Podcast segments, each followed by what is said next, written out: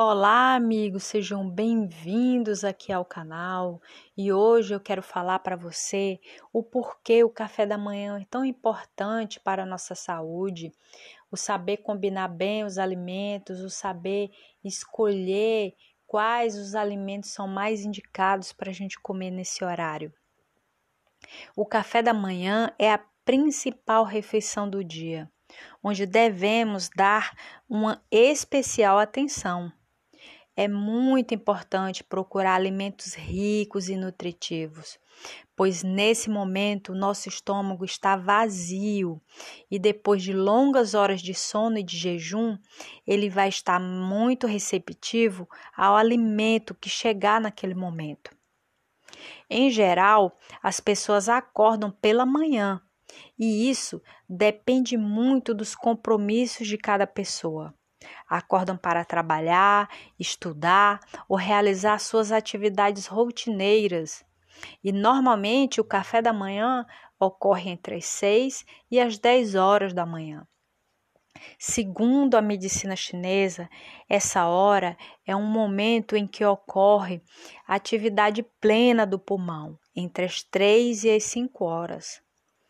Já entre as 5 e as 7 horas é a atividade plena do intestino grosso. Entre as 7 e as 9 horas, atividade plena do estômago. E entre as 9 e 10 horas, atividade plena do baço e do pâncreas. O pulmão e o intestino são considerados órgãos do elemento metal e o estômago, baço, pâncreas do elemento terra. A medicina chinesa considera que o baço pâncreas são órgãos do sistema digestivo e que trabalham em sincronia com o estômago. Por essas informações já podemos começar a entender qual o tipo de alimento e sabores que são mais adequados para esse momento.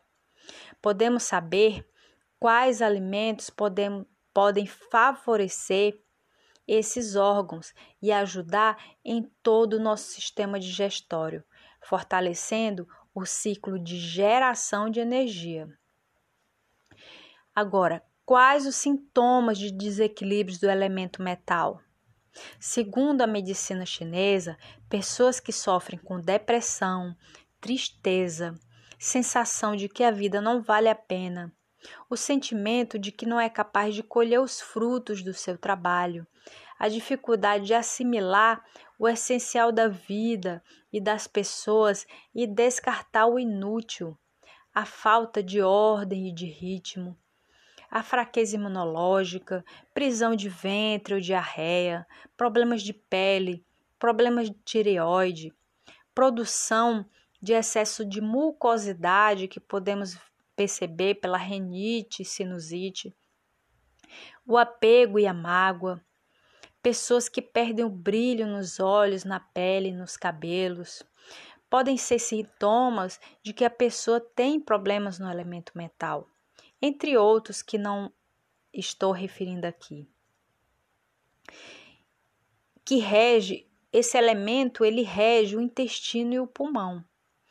Existem outros diversos sintomas relacionados com esse desequilíbrio desse sistema no nosso organismo que podemos equilibrar para encontrar mais saúde física e emocional.